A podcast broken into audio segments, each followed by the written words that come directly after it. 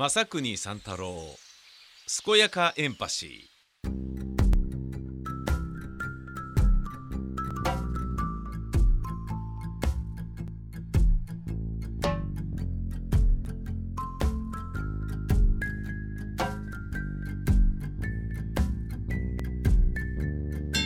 おはよう正国三太郎くん。おはようございます。今回の指令は群馬県高崎市にある春名神社に行ってもらうことである。春名神社は関東屈指のパワースポットとして知られ願いが叶うと言われているので本当か確かめてきてほしい。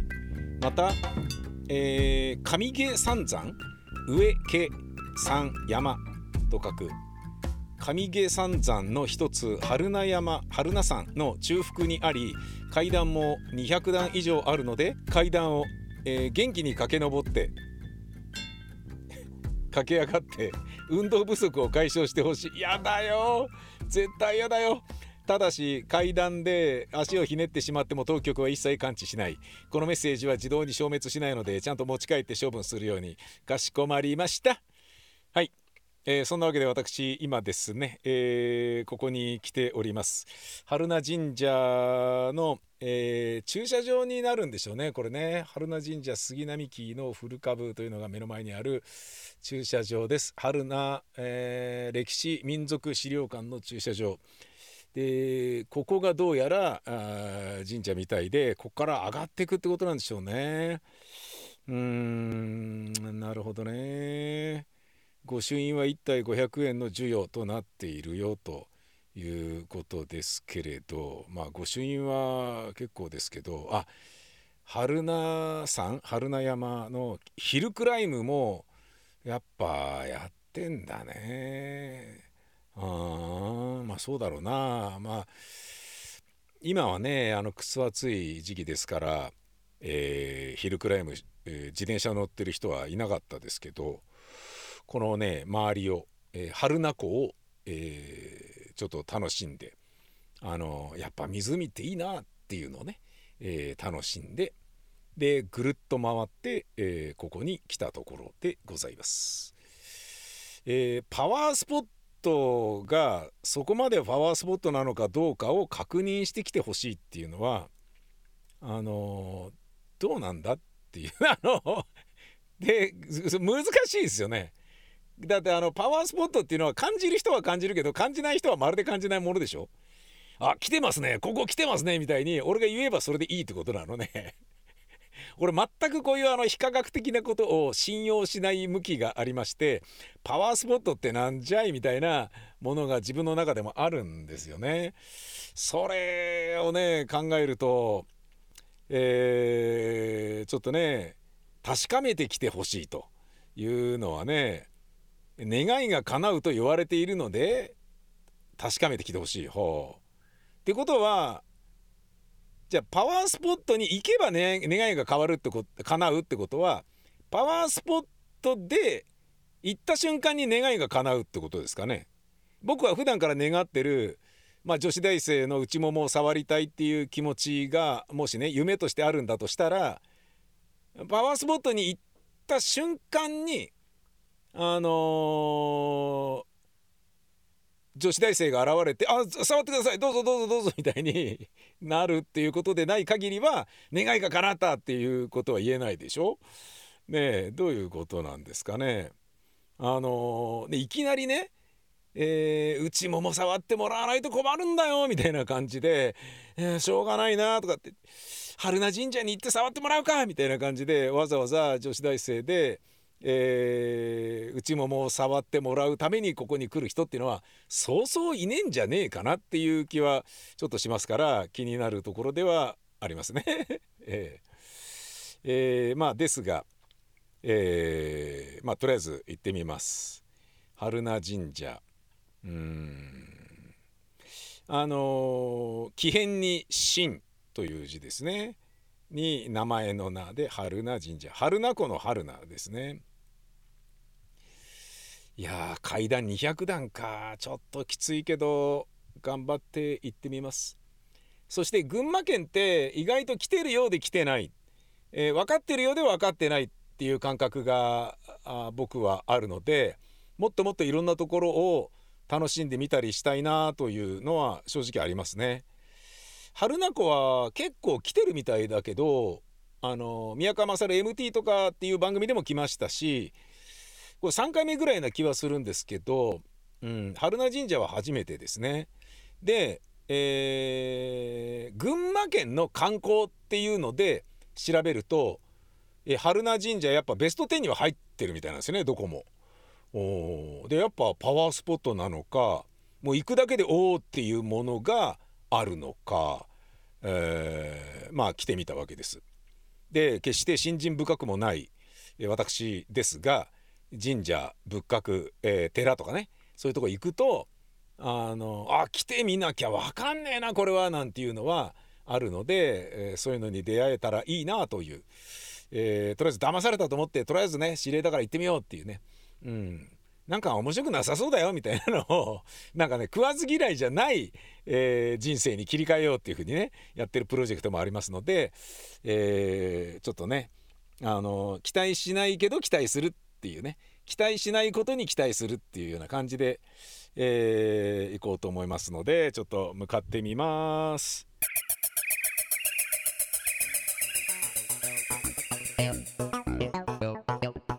正国三太郎健やかエンパシー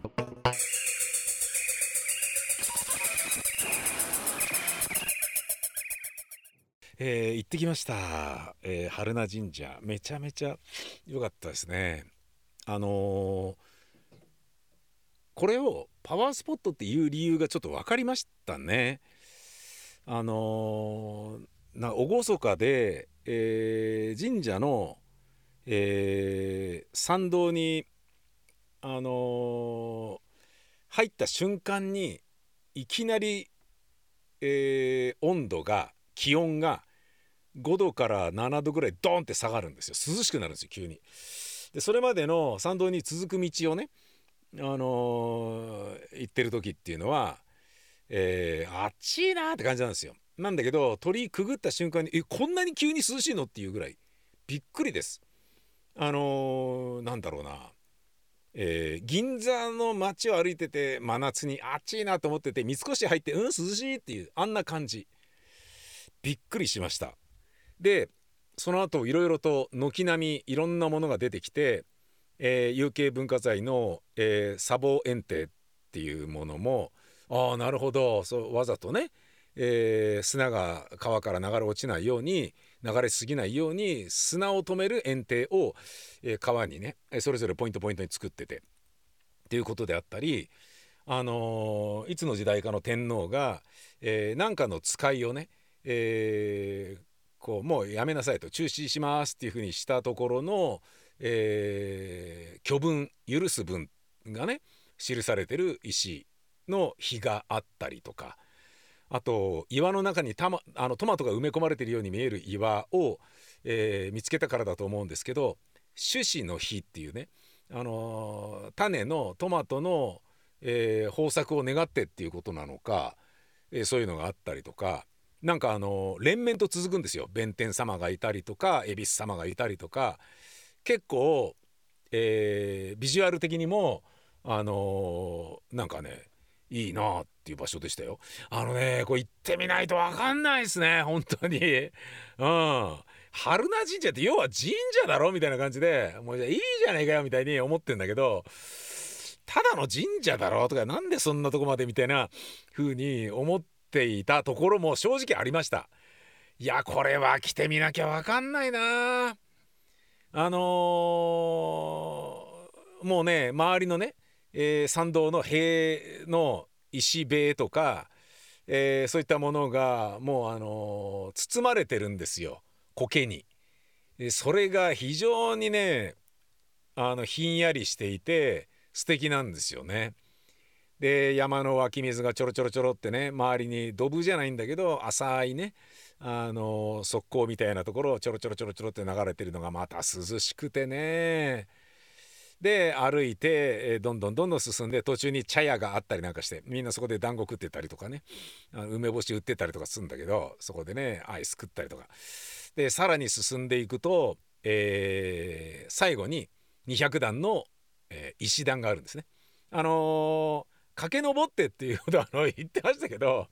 指令では駆け上ってって書いてありましたけど、えー、それはちょっとやめましたね、えー、駆け上る必要はないと思ったのでやめました。あのみんなゆっくり歩いてますからえー、みんなゆっくり歩いてる中で一人で駆け足してたらちょっと待てよと。あのトライアスロン的なね、えー、練習をするんだったらここじゃねえだろおじさんみたいなそういうことになるからちょっとやめました。駆け上るのもやめました。あの駆け上るっていう指令を送ること自体がそれもちょっとあのね困りまあ番組的に困りますからコンプライアンス的にそんなことやったらまずいことになりますからね。あの駆け上がってるところを録音して撮りましたとかいうのを放送したらそれだけでちょっとやべえんじゃねえかっていう気もしますからそういうことはしませんでした。ゆっくりね、えー、草履草履だったんでサンダルだったんでペタペタペタペタ進みながらだったんです。だけどね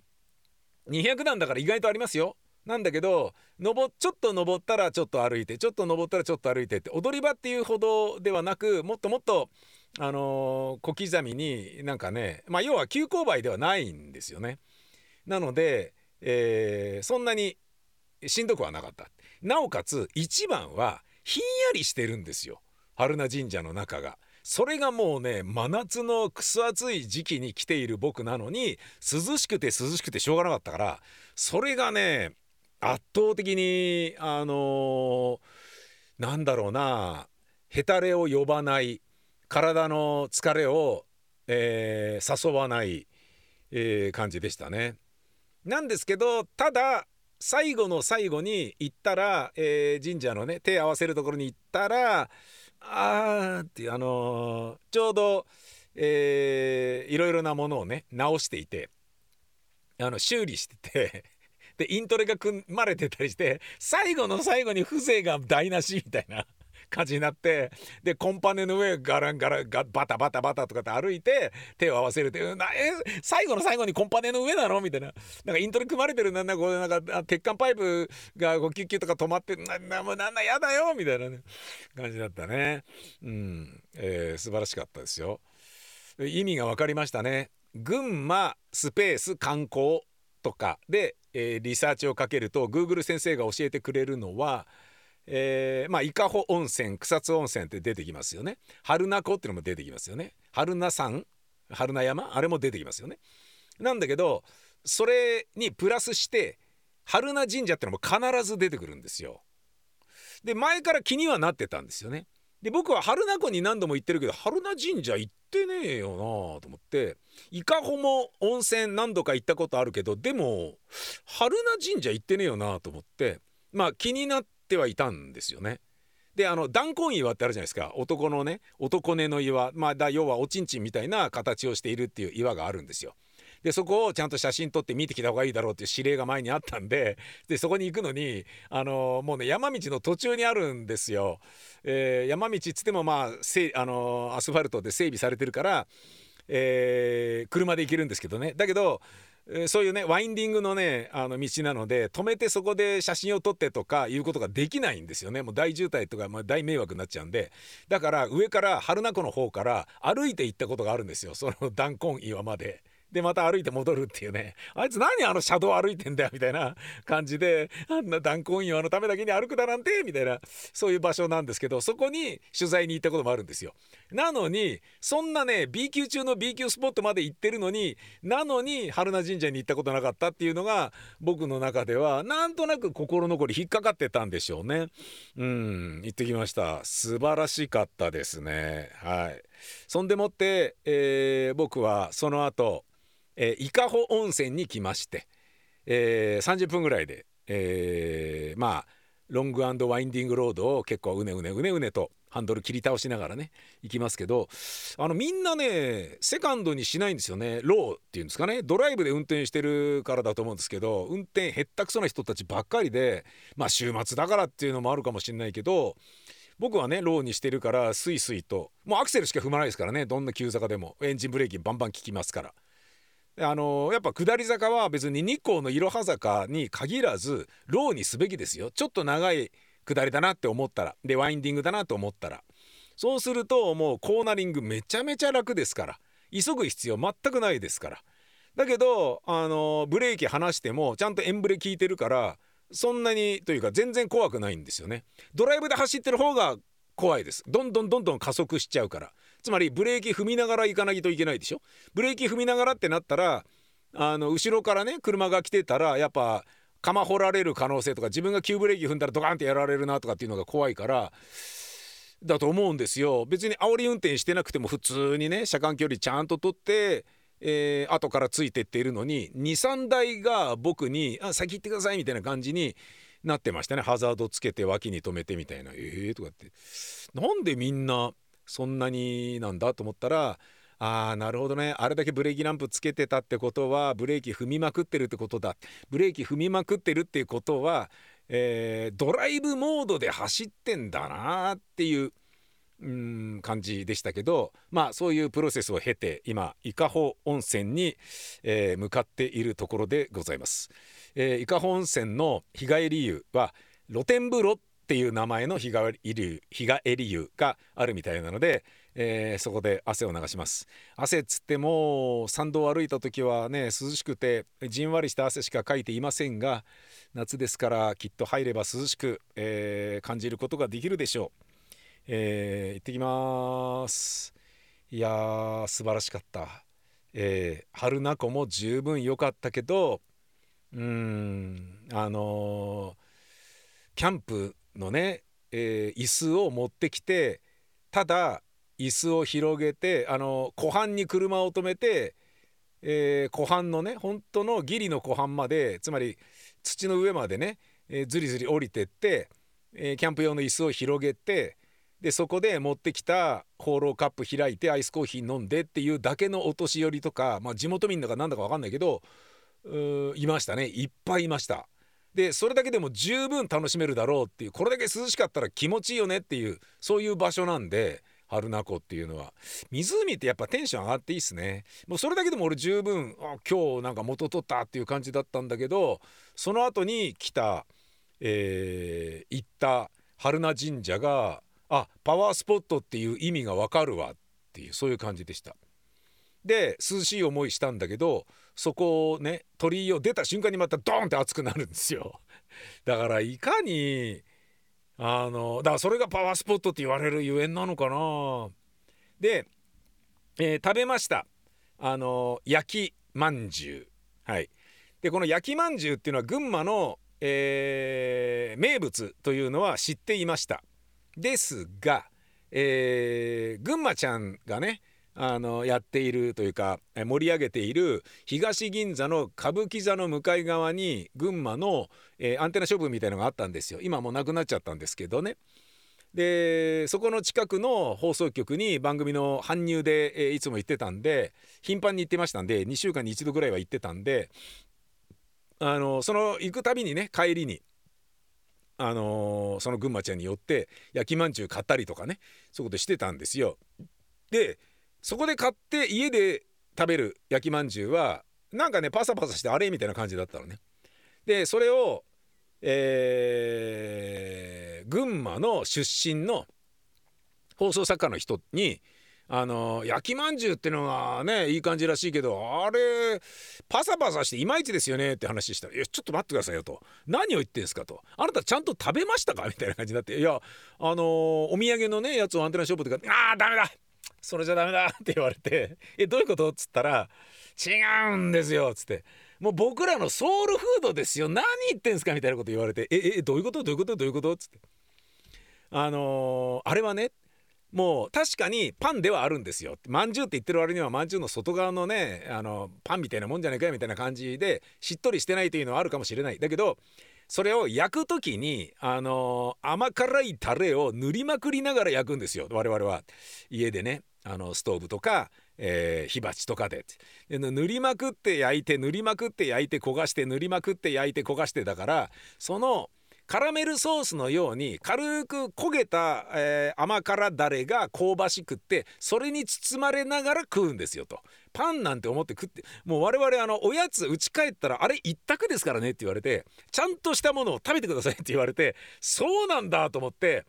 じゃあ食べようと思ってね。でまあそんなに腹減ってるわけではなかったんだけどいやちょっと行ってみようと思って、えー、参道出たらその暑い中歩いてたらあったんで300円で一口くださいっつって、買いました。あのー、美味しかったですね。あこれはね、えーと、みんなが家で食べるソウルフードとは違うかもしれないけれど、えー、俺がアンテナショップで買って家で作ったパサパサの、えー、こんなものなのかっていうような、まあ、雰囲気だけ味わって焼きまんじゅうとはちょっと随分違ってタレがふんだんに塗りまくられててだってオーダーしてから焼いて塗ってる時間結構ありましたからね。ずっと見てましたから。まだ塗るんだっていう。だからせんべいって塗りまくるでしょ？だから焼きまんじゅうというよりはなんだろうなせんべい風の作り方ですよね。裏返して塗る裏返して塗るみたいな感じ。面白かったですね。あーこれはジャンクっていう言い方したらいけないソウルフードっていう風に群馬の人が言ってる意味はちょっと分かったなっていうそういう体験もしました、えー、さてこの休憩を終えて僕は露天風呂という伊香保温泉に行ってきます。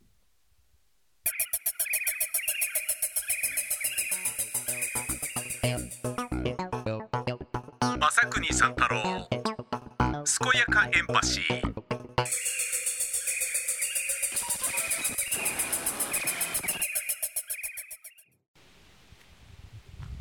はい、えー、伊香保温泉の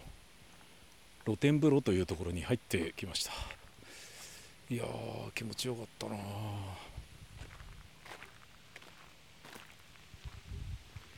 あの草津行った時も思いましたけどこの町中の川とか、えー、ドブとか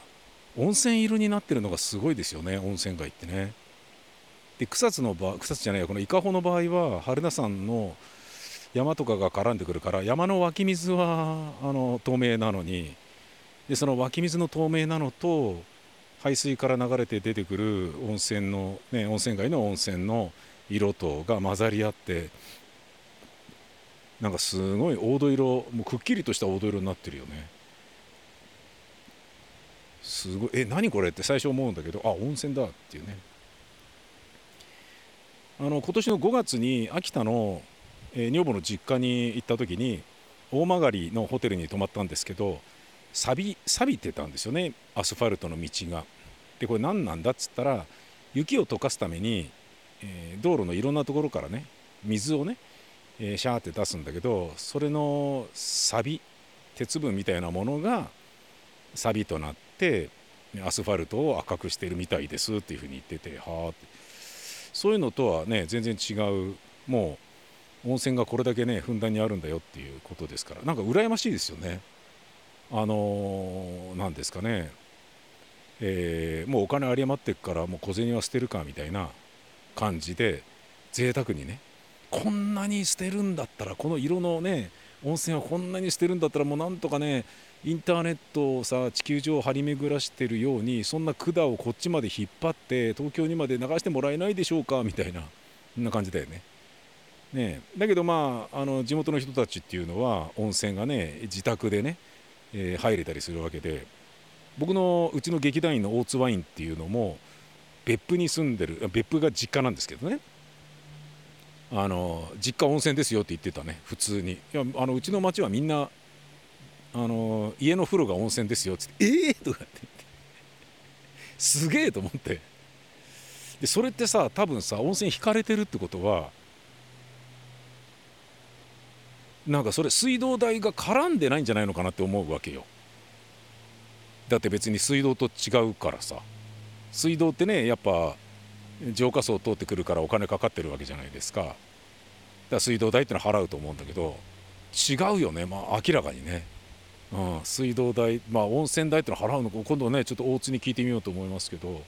羨ましいよね。こういうとこ来るとそういうことすごい思います。で露天風呂っ